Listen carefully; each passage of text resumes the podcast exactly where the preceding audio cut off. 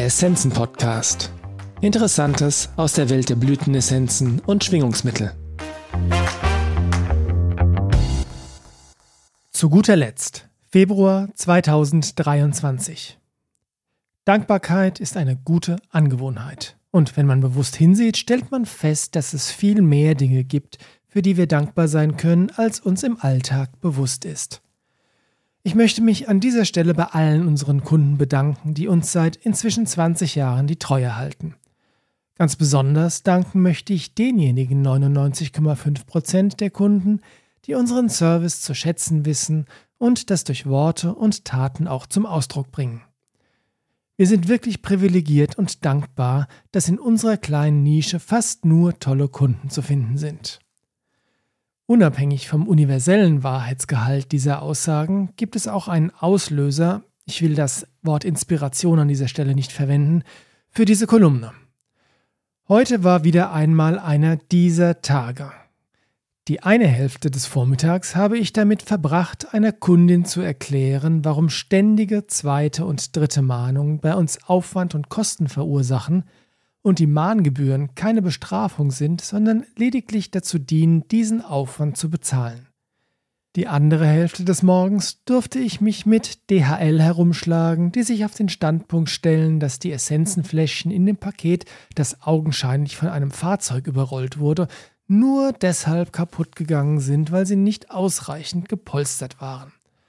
Eine Regulierung des entstandenen Schadens ist deshalb selbstverständlich ausgeschlossen.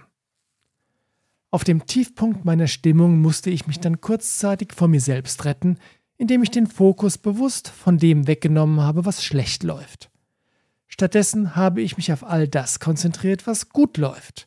Und das sind eben die oben erwähnten 99,5 Prozent unserer Kunden, die ihre Rechnungen pünktlich bezahlen und respektvoll kommunizieren und die ebenfalls mehr als 99 Prozent der Briefe und Pakete, die heil und meistens pünktlich beim Empfänger ankommen. Deshalb nochmals danke, liebe Kunden und danke, liebe DHL.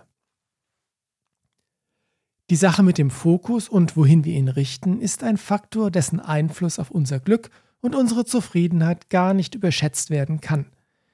Egal wie schlimm es ist. Wenn wir nur genau genug hinsehen, können wir immer etwas finden, was gerade gut läuft oder uns Freude bereitet. Klingt leicht, ist es aber oft nicht. Das ändert jedoch nichts an der Tatsache, dass es dennoch wahr ist. Manchmal fühlt es sich so an, als solle man sich an den eigenen Haaren aus dem Sumpf ziehen, wenn mal wieder alles schief läuft und dann irgendjemand daherkommt und vorschlägt, man solle sich doch auf das Positive fokussieren. Mordgedanken können da durchaus angebracht sein. Aber mal ehrlich, wem nutzt es, wenn wir darauf bestehen, im Sumpf zu bleiben? Und hätte es irgendwelche Nachteile, wenn wir uns zumindest im Rahmen unserer aktuellen Möglichkeiten bemühen, unseren Fokus bewusst auf etwas Positives zu lenken? Sandra Epstein, die Herstellerin der Araretama Regenwaldessenzen, bezeichnet das Konzept als emotionale Fitness. Kurz gesagt geht es darum, dass wir nicht mehr das Gefühl haben, unseren Emotionen ausgeliefert zu sein, sondern sie zwar sehr genau spüren, aber die Wahl haben, wie wir mit ihnen umgehen. Poltere ich beispielsweise jedes Mal wie auf Knopfdruck los, wenn ich wütend bin? Oder habe ich die Fähigkeit zu bemerken, dass ich gerade wütend bin und kann meine Reaktion auf den Trigger und ihre Intensität steuern?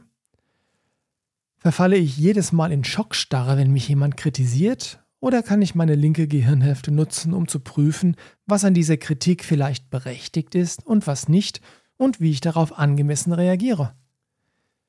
Wie alles im Leben ist auch die emotionale Fitness einer Lernkurve unterworfen.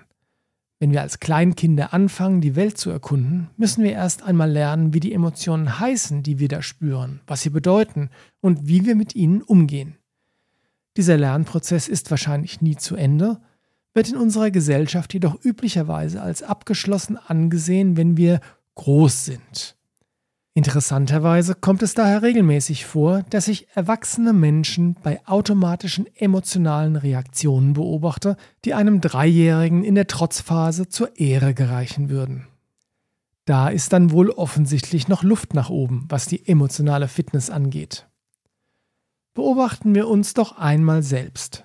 Welche Trigger sind es, die immer wieder emotionale Überreaktionen in uns hervorrufen? Und welche Emotionen sind das genau? Gelingt es uns, uns selbst dann wieder bewusst einzufangen oder haben wir das Gefühl, der Situation und unseren Emotionen ausgeliefert zu sein? Oft, wenn uns bestimmte Menschen, Worte oder Situationen triggern, hängt das mit alten emotionalen Wunden zusammen. Jedes Mal, wenn einer dieser sprichwörtlichen roten Knöpfe gedrückt wird, reagieren wir deshalb nicht nur auf die aktuelle Situation, sondern oft sogar zum überwiegenden Teil auf das, was damals geschehen ist und was uns verletzt hat. Auch wenn das die Lebensrealität so vieler Menschen ist, ist es auf die Dauer anstrengend und nicht sinnvoll. Die eigene emotionale Fitness und insbesondere die Heilung der alten seelischen Verletzungen sind der Schlüssel, um auf dieser Ebene unser Leben deutlich leichter und besser zu machen. An dieser Stelle möchte ich Sie deshalb noch einmal ganz besonders auf den Workshop The Healing Path hinweisen, den Daniel Maple, der Hersteller der Wild Earth Tieressenzen, im März in Deutschland geben wird. Ich persönlich kenne niemanden, der mehr Wissen und Erfahrung in Bezug auf die Heilung emotionaler Wunden hat als er. Das Seminar ist ein großartiger Einstieg oder Booster für die eigene Lernkurve in Sachen emotionaler Fitness. Und weil aller guten Dinge drei sind, nochmals ein großes Dankeschön an all unsere fantastischen Kunden. Insbesondere in den Momenten, in denen ich mich mit den nicht so schönen Aspekten im Essenzenladen beschäftigen muss, ist mir die Tatsache, dass sie nur einen winzigen Teil meiner Arbeit ausmachen, mehr als nur eine große Hilfe. Ich danke Ihnen. Liebe Grüße aus Aschaffenburg, Ihr Carsten Sann.